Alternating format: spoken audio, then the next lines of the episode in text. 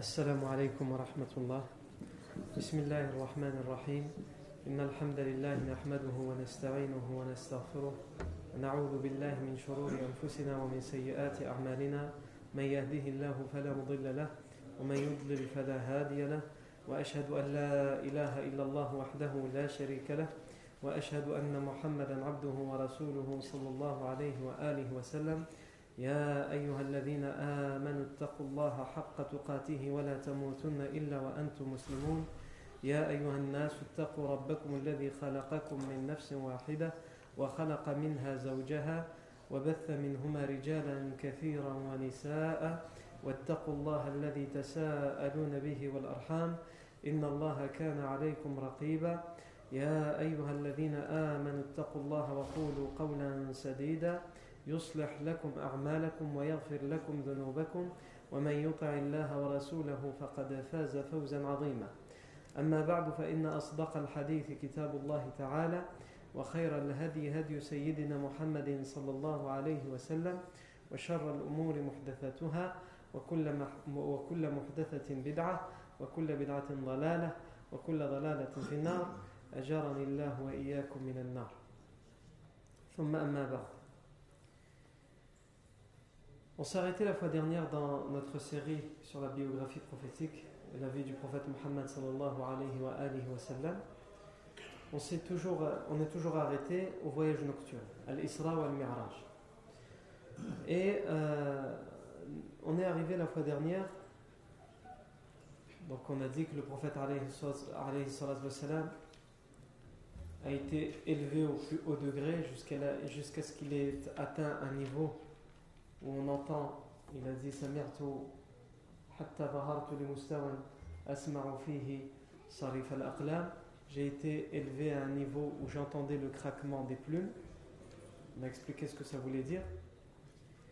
فأوحى الله عز وجل إلي ما أوحى Allah عز وجل m'a révélé ce qu'il m'a révélé ففرض الله على أمتي خمسين صلاة et Allah عز وجل m'a prescrit 50 prières également وأوتيت خواتيم سورة البقرة la clôture de Surat al-Baqarah, les deux derniers versets Aman al-Rasul ont été donnés au prophète pendant le voyage nocturne. نعم وغفر لمن لم يشرك من أمتي شيئا المقحمات et il a été pardonné à ma communauté qui ne commet pas al-muqhimat al-muqhimat les bousculantes hein, c'est-à-dire les grands, péchés, les grands péchés qui traînent et bousculent l'individu, qui le jettent en enfer. Allah Azzawajal pardonne à ceux de, la communauté du professeur Sam qui commettent les grands péchés, tant qu'ils tant n'associent personne ni rien à Allah Azzawajal. Il leur pardonne les grands péchés à qui il veut. Pour qu'Allah Azzawajal nous pardonne le grand péché, pour avoir la, garantie qu'Allah Azzawajal nous pardonne le grand péché, il y a deux conditions. La première condition, c'est de ne pas commettre le, le shirk.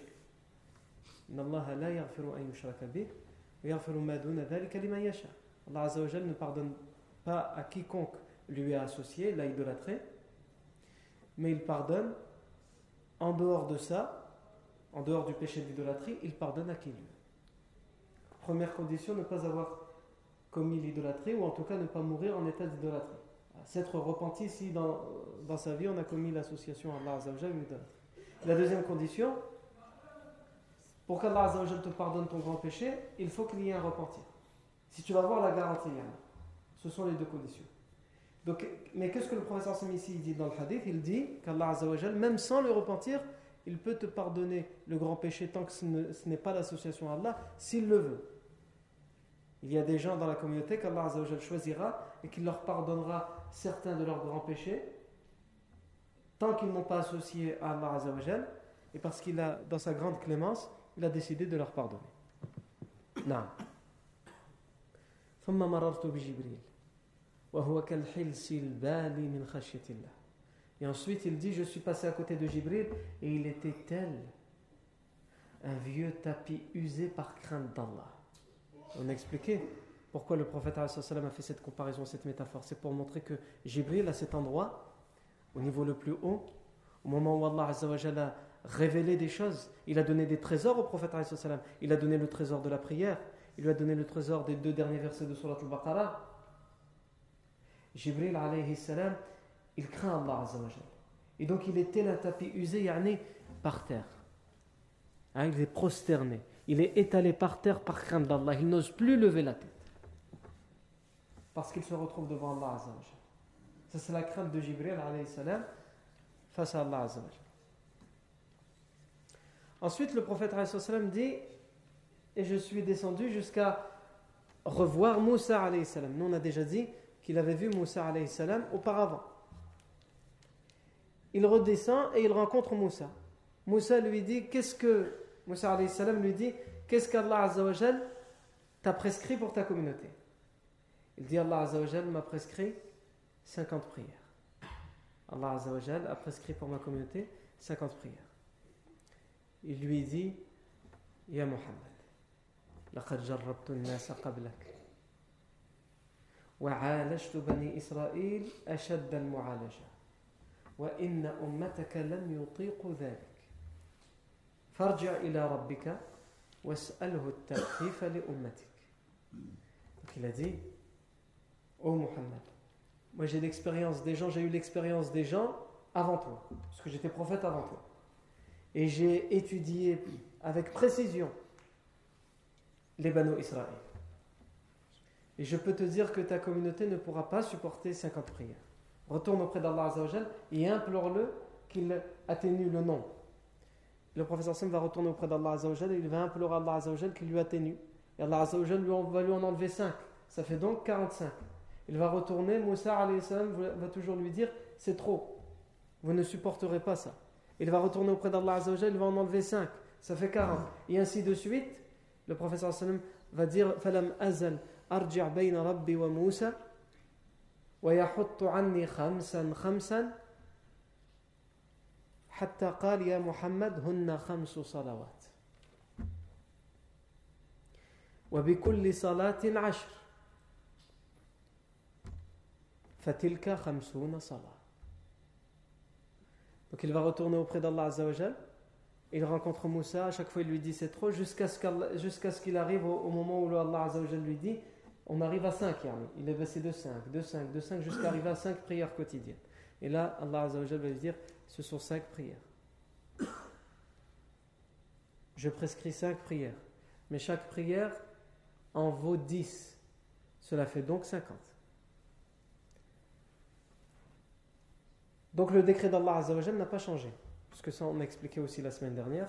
Certains utilisent ce hadith comme les chiites ou d'autres pour dire comment on peut croire que euh, Moussa salam va revenir sur quelque chose qui a été décrété par Allah. Hein, ils viennent affaiblir le hadith avec, avec leur logique. En disant, Kif yani, Moussa salam, il sait mieux que Allah. Non, ce n'est pas ça. Comme on l'a expliqué la semaine dernière, si Allah Azzawajal, le, prophète Moussa il ne revient pas sur ce qu'Allah a décrété. Le prophète Moussa, le prophète Mohammed tous les prophètes sont satisfaits et se contentent du décret d'Allah. Mais cela ne les empêche en rien d'implorer Allah d'atténuer. C'est comme toi lorsque tu es touché par une épreuve, l'épreuve qui te touche, qui t'accable, qui t'écrase, c'est le décret d'Allah. C'est Allah qui te l'a destiné. Et pourtant, en même temps qu'Allah t'a destiné cette épreuve, Allah t'a envoyé le prophète pour t'enseigner à implorer qu'il t'atténue. Ça, Et pourtant, tu, tu, te, tu dis Alhamdulillah. Allah Azzawajal m'a éprouvé, j'accepte son épreuve. Alhamdulillah. Mais ça ne m'empêche pas d'implorer Allah Azzawajal pour qu'il m'atténue. La souffrance, l'épreuve, le malheur, etc. Donc l'un ne vient pas contredire l'autre. Et c'est exactement ce qu'on a expliqué pour ça. Et aussi la deuxième chose, c'est qu'en réalité, le décret d'Allah Azzawajal n'a pas changé. Allah Azzawajal a, décrété 50, a décrété 50 prières et il a lui-même dit, lorsqu'il a donné au prophète 5 prières, il a dit ce sont cinq prières qui valent chacune 10. Donc rien n'a changé. C'est vous qui avez demandé d'atténuer le nombre, je vous l'atténue parce que je suis généreux, je suis clément. Mais dans ma générosité, je laisse le même nombre dans la récompense. J'ai décrété 50 prières, si vous appliquez les 5, vous en aurez 50. Je vous en compte 50. Donc le décret d'Allah Azzawajal n'a pas changé. Non. Ensuite, donc nous on s'était arrêté là. Ensuite, le prophète, salam, ici, dans la fin du hadith du voyage nocturne, Euh, nous, on a déjà expliqué que lorsque le professeur sallam est parti pour le voyage nocturne, il s'est arrêté à Masjid al-Aqsa. Il s'est arrêté à Masjid al-Aqsa. Il y a prié et présidé la prière devant tous les prophètes. Cependant, il y a des versions qui disent que cette prière al-Masjid al-Aqsa et la présidence prophétique du prophète sallam pour cette prière a été faite au retour, pas à l'aller. Le prophète sallam est passé par le Masjid al-Aqsa, il y a prié, il y a des versions qui disent il y a prié deux unités de prière tout seul. Ensuite, il a rencontré les prophètes dans les cieux, il a vu le paradis, il a vu l'enfer, etc. Tout ce qu'on a raconté. Et lorsqu'il est redescendu, il est passé par le Masjid al-Aqsa, et là, tous les prophètes l'y attendaient, et c'est là qu'il les, a guidés, présidés dans la prière. Non. Vous pouvez trouver des versions qui vous disent la prière, la présidence du professeur Hassan devant tous les prophètes al-Majd al-Aqsa s'est faite à l'aller, et d'autres versions qui vous disent elles se sont faites au retour. Nous, ce qui, nous, ce qui importe pour nous, c'est que le prophète a présidé la prière des prophètes al-Majd al-Aqsa. Ça montre l'importance de cette mosquée. Allah a choisi le Masjid al-Aqsa pour que tous les prophètes soient réunis pour que tous les prophètes soient réunis dans la prière du prophète Mohammed et dans ce voyage nocturne et cette ascension euh, miraculeuse. Et si on prend en compte ces versions, le prophète et c'est là que on continue nous la suite du hadith qu'on a cité, le prophète dit lorsqu'il raconte ce voyage nocturne, Fahanati salah عفوا فلما حانت الصلاة أممته Non. Lorsque l'heure de la prière arriva, je les, je les ai présidés dans la prière, je les ai guidés dans la prière. Je les ai guidés dans la prière. Et j'ai guidé les prophètes dans la prière. فلما فرغت من الصلاة et lorsque j'ai terminé, j'ai achevé la prière, فلما فرغت من الصلاة قال لي قائل j'ai entendu une voix qui m'a dit Ya Muhammad, هذا Malik, صاحب النار فسلم عليه. J'ai entendu une voix qui m'a dit Ô oh Muhammad, voici Malik, l'ange gardien de l'enfer, l'ange qui garde l'enfer. فسلم عليه, salue-le. فالتفت إليه فبدأني بالسلام. J'ai regardé vers lui mais c'est lui qui m'a qui salué le premier. Hein? On, a présenté au professeur Salim l'ange de l'enfer. Le professeur Salim dit J'ai regardé, mais c'est lui qui m'a. Je l'ai regardé pour le saluer, mais il m'a salué en premier. Fabada'ani bisalam. Fabada'ani bisalam. Thumma sa'altu Jibril. Ensuite, j'ai questionné Jibril. Mali lam ara Mikaïla pourquoi n'ai-je pas vu pendant tout le voyage, j'ai vu l'ange Mikaïl, mais à aucun moment je ne l'ai vu sourire ou rire. Euh, l'ange Jibril alayhi salam lui répond فقال جبريل il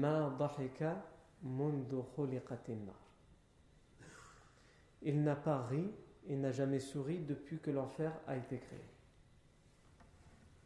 Allahumma Donc ici, le prophète nous dit qu'il a présidé les prophètes dans leur prière dans la mosquée Al-Aqsa. Ensuite, le prophète salam dit «» Ya Muhammad hada Malik, sahibun nar, fasallim alayh. Au Muhammad, on présente au prophète Mohammed un ange. On lui dit, oh Muhammad, voici Malik.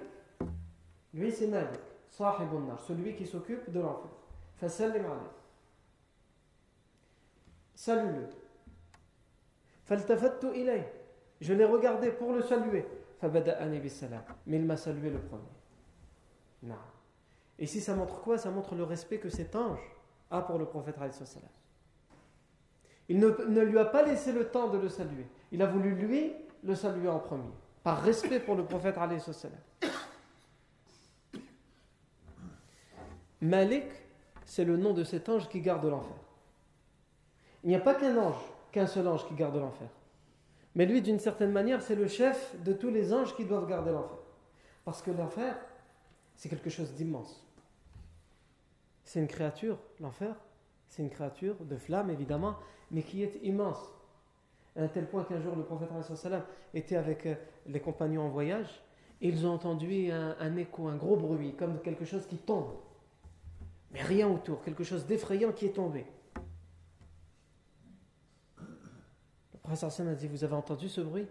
Ils ont dit Oui, nous avons entendu. Vous savez ce que c'est? Ils ont dit Allah wa Allah et son messager savent. Prophète a dit Ce bruit, c'est le bruit d'une pierre qu'on a jetée dans l'enfer.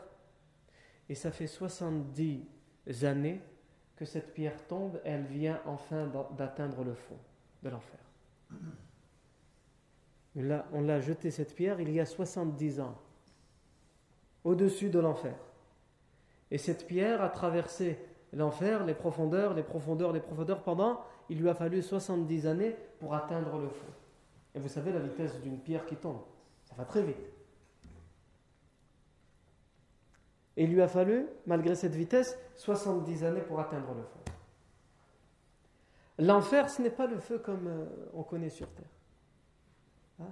tu peux mettre au défi n'importe quelle personne de prendre juste un briquet ou une allumette et de le mettre sur son dos. Il ne peut pas résister. Et pourtant, ça, ça c'est de, la douceur, de la tendresse par rapport aux flammes de l'enfer qu'Allah nous en préserve. Les flammes de l'enfer, le professeur Hassan disait, c'est 70 fois plus brûlant, plus ardent que le, feu le plus fort sur terre. Donc, ce n'est pas le feu du gaz de ville ou la de bout à gaz. Le feu le plus fort de l'enfer, c'est peut-être le feu des volcans ou la, ce qu'on connaît de plus fort, hein, peut-être comme il y en a dans les réacteurs des, centrales nucléaires, c'est peut-être ce qu'il y a de plus fort sur Terre, eh bien ça, c'est 70 fois moins que le degré et l'ardeur hein, de des flammes de l'enfer. La couleur, juste la couleur de l'enfer. La couleur de l'enfer, c'est un noir qui est plus foncé que le noir que nous connaissons sur Terre. Le combustible de l'enfer, le combustible de l'enfer, il y a deux combustibles. Il y a les pierres, les rochers. Tu as déjà vu un, feu qui, qui, son combustible, c'est le rocher. Ça montre, regardez la dureté de ces flammes. Le combustible des, feux, sur terre, c'est le, gasoil, l'essence, le pétrole, hein, les produits inflammables. Le feu de l'enfer, son combustible, c'est les pierres. Si tu jettes des pierres dedans, ça n'éteint pas le feu. Au contraire, ça l'attise encore plus. Et le deuxième combustible, ce sont les gens. Ceux qui seront jetés en enfer, qu'Allah nous préserve l'enfer. Donc quand on dit au prophète voici Malik, celui qui s'occupe de l'enfer, il faut savoir que Malik tout seul, il ne s'occupe pas tout seul de l'enfer. Le prophète a dit dans un hadith, l'enfer est attaché, est attaché de 70 anneaux. 70 anneaux, 70 chaînes. Et à chacune de ces chaînes, il y a 70 000 anges, 70 000 anges à chacune de ces chaînes qui tiennent l'enfer. Parce que l'enfer est enragé. Il est immense et enragé. Et il veut tout de suite en découdre. Qu'Allah nous en prie. Et Malik est au-dessus de tous ces anges qui gardent l'enfer et qui essaie de le tenir. Malik, l'ange Malik, a été cité dans le Coran. Il a été cité dans le hadith, comme on vient de le dire, il est aussi cité dans le Coran. Allah Azzawajal parle des gens qui seront en enfer. Et il cite Malik.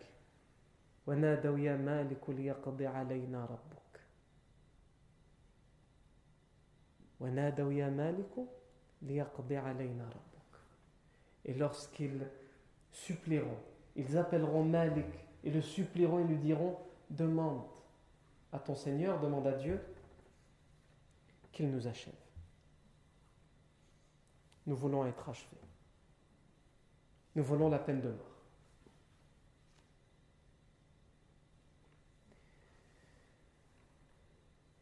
Il y a un hadith qui cite ce verset et qui explique dans quelle occasion va venir ce verset. Dans des versions différentes, le prophète a dit il cite d'abord un autre verset, surat Ghafir. وقال الذين في النار لخزنة جهنم ادعوا ربكم يخفف عنا يوما من العذاب Et lorsque les gens de l'enfer se rassembleront et iront voir les anges, donc ils ne vont pas voir Malik, ils vont voir les anges qui s'occupent de tenir l'enfer, qui surveillent l'enfer. Ils vont aller voir les anges avant d'aller voir Malik. Et ils vont dire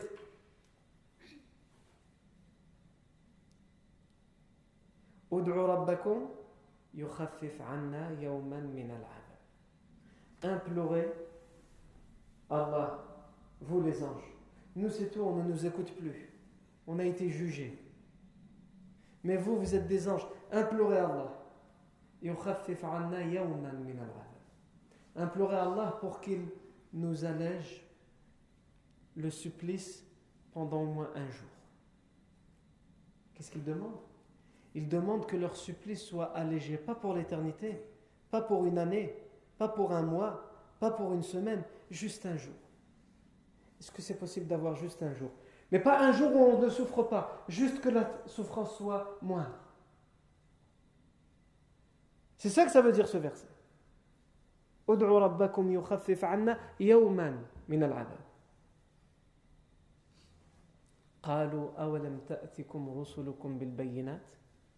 Ils vont répondre les anges. Ils ne vont pas parler à Allah Azza ils ne vont pas demander. Ils vont lui dire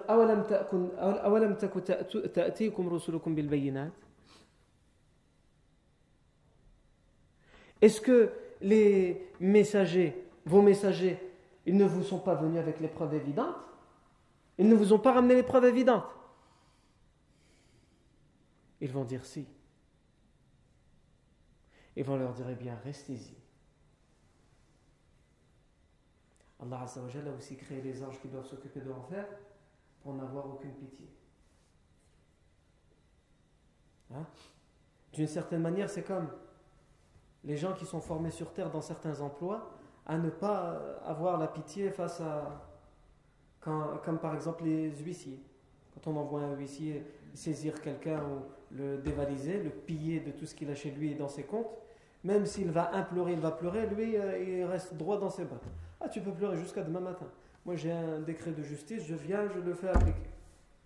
Pleure ou, rit. Pour lui, ça revient au même. Eh bien, les anges, ils ont été créés comme ça. Ils sont là pour garder l'enfer et pour garder les gens dans l'enfer, dans l'enfer. Sauf ceux qui ont la permission d'en sortir, pour ceux qui ont la shafa'a, et ça c'est une autre histoire. Non. Ensuite, étant donné que ces anges ne veulent rien savoir, à ce moment-là, ils vont se diriger chez Malik. Et c'est là, en l'occurrence, ce verset. Et ils vont appeler Malik ils vont lui dire Ya Malik, demande à Allah qu'il nous achève. Nous voulons mourir. Nous méritons la peine de mort. Et Allah.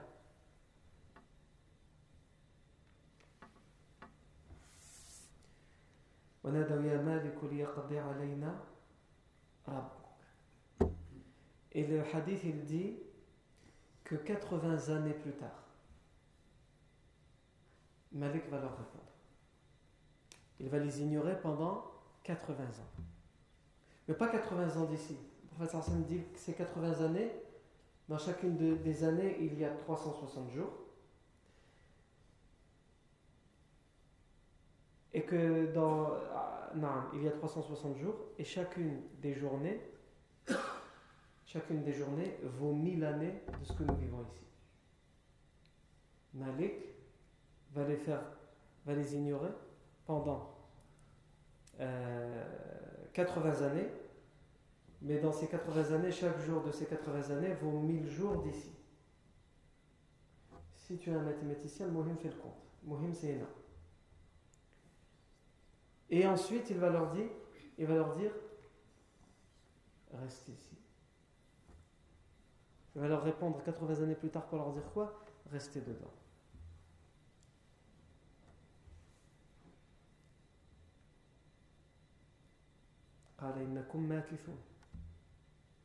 Vous y resterez. Vous devez y rester.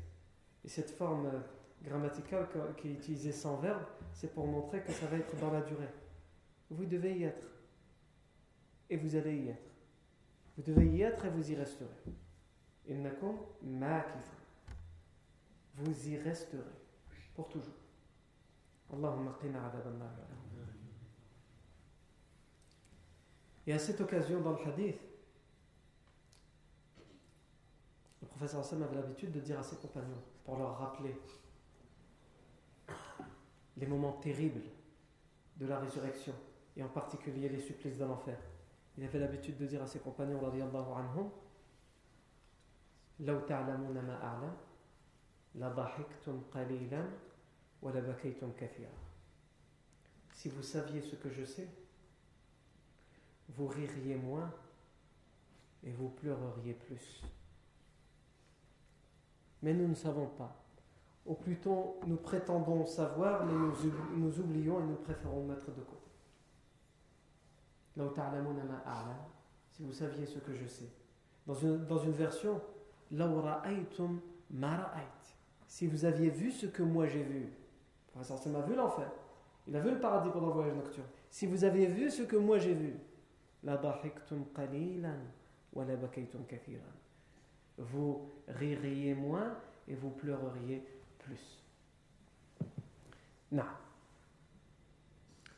Et ici, le professeur sallam, quand il voit Malik, et que Malik l'a salué, le professeur sallam va dire, il va, il va dire ça à Jibril. J'ai questionné, j'ai demandé à Jibril. Mali lam ara dahikan qattu. Comment se fait-il qu'à aucun moment, pendant notre voyage, mon, ascension, à aucun moment je n'ai vu l'ange Mikaïl sourire ou rire. Jibril va lui dire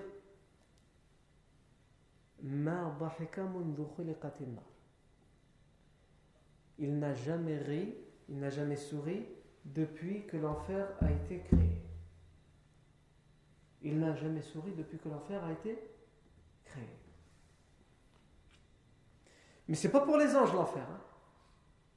Cet ange sait qu'il ne sera jamais en enfer. L'enfer n'a pas été créé pour les anges.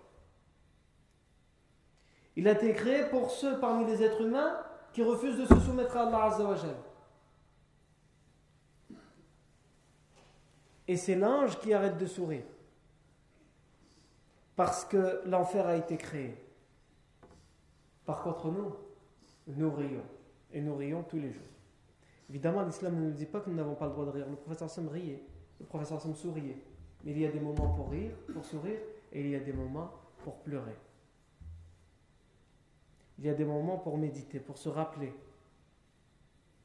Pour se rappeler le jugement pour se rappeler le châtiment, pour se rappeler l'enfer, pour se rappeler les supplices de la tombe, pour se rappeler la mort tout simplement. Et le prophète c'est ce qu'il enseignait à ses compagnons dans ce hadith lorsqu'il leur disait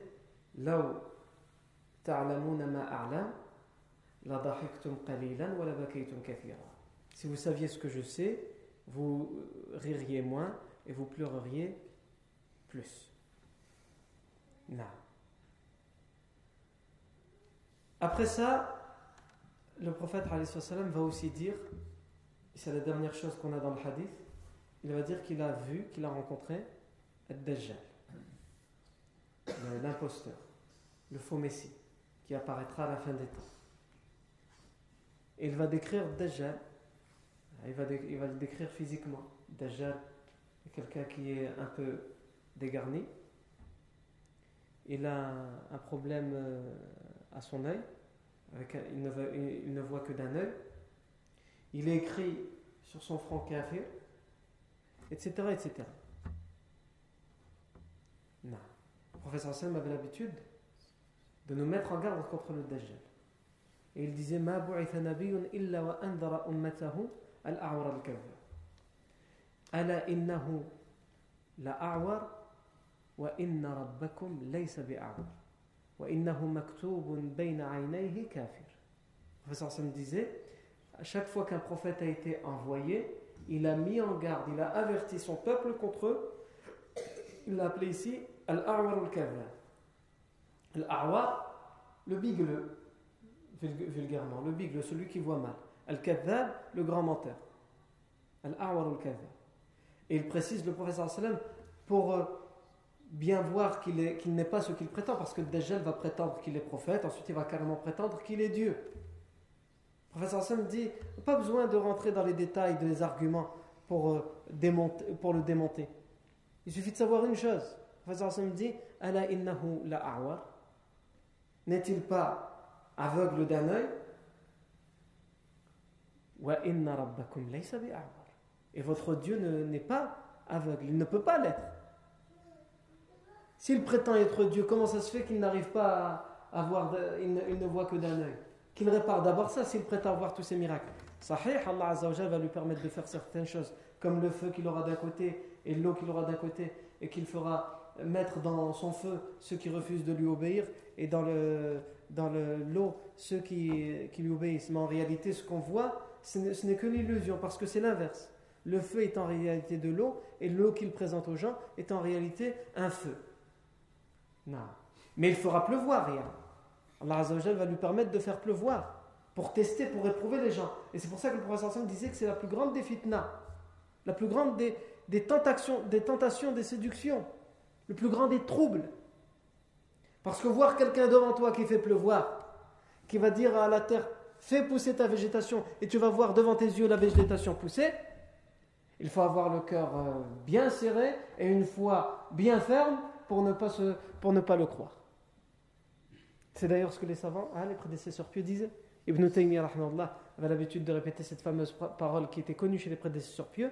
Cette parole, elle dit Quand bien même vous verriez, puisqu'on lui a envoyé une lettre à Ibn Taymiyyah, et on lui a dit il y a quelqu'un dans un village, dans euh, la région où habitent ces gens, il y a quelqu'un qui fait des choses, qui fait des choses merveilleuses, et qui prétend être un wali, un allié d'Allah. Il prétend être un wali, quelqu'un de proche d'Allah. Quelqu'un qui est proche d'Allah, vraiment, déjà, lui, il ne le sait pas. Ou alors, il n'ose même pas le dire parce qu'il est modeste. Les compagnons, c'est les meilleurs hommes après les prophètes. Et ils pleuraient tous pour leur situation. Jamais quelqu'un d'entre eux y a dit Moi c'est bon, je suis tranquille. Pourtant, le professeur Sam, il leur disait Toi, tu es au paradis. Omar fil Jannah, Abu Bakr fil Jannah, Uthman fil Jannah, Ali fil Jannah. Le professeur Hassan leur disait Toi, tu es au paradis, là, c'est sûr. Et même comme ça, il pleurait. Abu Bakr Siddiq anhu. Alors que le professeur Hassan lui a dit Toi, tu es promis au paradis, il disait Quand bien même une de mes deux jambes serait au paradis, je ne serai pas encore sûr. Je n'aurai pas la garantie. Il faut que mes deux jambes y soient. Non. Et nous aujourd'hui, khlas sous prétexte qu'il y a trois ou quatre poils qui poussent sous notre menton, hein, et qu'on fait euh, quatre prières sur cinq, pour les meilleurs d'entre nous. Khlas, nous on a fait partie du groupe sauvé, on a la bonne aqidah, on a tout compris, et tous les ceux qui sont à côté, ils sont égarés. Ceux qui ont entendu le professeur Sam leur dire Toi, tu es au paradis, ils n'étaient pas sûrs d'y être. Et toi, qui n'as aucune garantie, tu es persuadé d'être sur la bonne voie et d'être le groupe sauvé et que tous les autres sont égarés. Ajib. Non. Euh, je me suis perdu dans mon... Je me suis énervé, je me suis perdu dans ce que je disais. Dajjal. Qu'est-ce qu'on disait sur Dajjal? Naam, tous les prophètes, tous les prophètes ont averti. Et c'est le plus grand des troubles. C'est le plus grand des troubles. Le professeur nous a enseigné les doigts à dire pour se protéger contre la fitna, le trouble du Dajjal. Donc le professeur Hassan dit J'ai rencontré le Dajjal à la fin du voyage. Ensuite, le professeur il termine par dire Et je me suis réveillé à la Mecque. Je me suis réveillé à la Mecque. On arrive donc à la fin du voyage nocturne. Je me suis réveillé à la Mecque. Le professeur Hassan va dire Je me suis réveillé à la Mecque mais j'étais stressé, sous pression. Parce qu'il venait de m'arriver quelque chose d'extraordinaire, mais en même temps, Je savais pertinemment que si j'en parlais, on n'allait jamais me croire. Déjà qu'on me traitait de menteur, alors là c'est fini. Je vais leur dire qu'en moins d'une nuit, je suis parti de Mecca à le Masjid al-Aqsa, de Masjid al-Aqsa au 7 et tout ce, que, euh, tout ce qui est arrivé. Nous, il nous a fallu combien de temps, combien de séances sur la vie du prophète pour parler du voyage nocturne? On a commencé avant, les vacances de juillet. Ça, veut dire que tout ça, le prophète il ne l'a pas fait en une nuit, il l'a fait en une partie de la nuit. Comment il va, dire ça? Et on va le croire alors que déjà, on l'insulte de menteur. On l'insulte de devin, on l'insulte de poète, etc., etc. Et il fallait qu'Abu Jahl arrive. Abu Jahl arrive et il lui dit Est-ce qu'il y a quelque chose d'autre aujourd'hui? Est-ce qu'il y a une nouvelle révélation? Est-ce qu'il y a un nouveau miracle? Et lui, il lui pose la question pourquoi? Pour se moquer de lui. Mais le professeur sallam ne cache pas la révélation. Et les prophètes ne cachent pas la révélation d'Allah. Alors, même si c'est difficile en tant qu'être humain, il va lui répondre Naam, oui. Et qu'est-ce qu'il y a eu? J'ai été transporté d'ici jusqu'à Majid al-Aqsa cette nuit, et de Majid al-Aqsa jusqu'au 7 septième ciel, jusqu'à Sidat al-Muntaha, etc., etc. Il le regarde Abu Jahl et lui dit Cette nuit Il lui dit Oui. Et tu t'es réveillé parmi nous Il lui dit Oui. Comment Abu Jahl va réagir? Et comment cette information va se propager dans la Mecque et comment les Mecquois vont réagir? Ça, Inch'Allah, c'est ce que nous verrons la fois prochaine, la fois prochaine, ce, ne sera pas vendredi prochain, je serai obligé de m'absenter. Donc vendredi de la semaine d'après, bienvenue bi'idhnillah tabarak wa ta'ala. Barakallahu fikum pour votre attention, subhanakallahu wa bihamdik, ashhadu an la ilaha illa ant, nastaghfiruka wa natubu ilayk, subhana rabbika rabbil izzati amma yasifun, wa salamun ala al-mursalin, alhamdulillah rabbil alamin.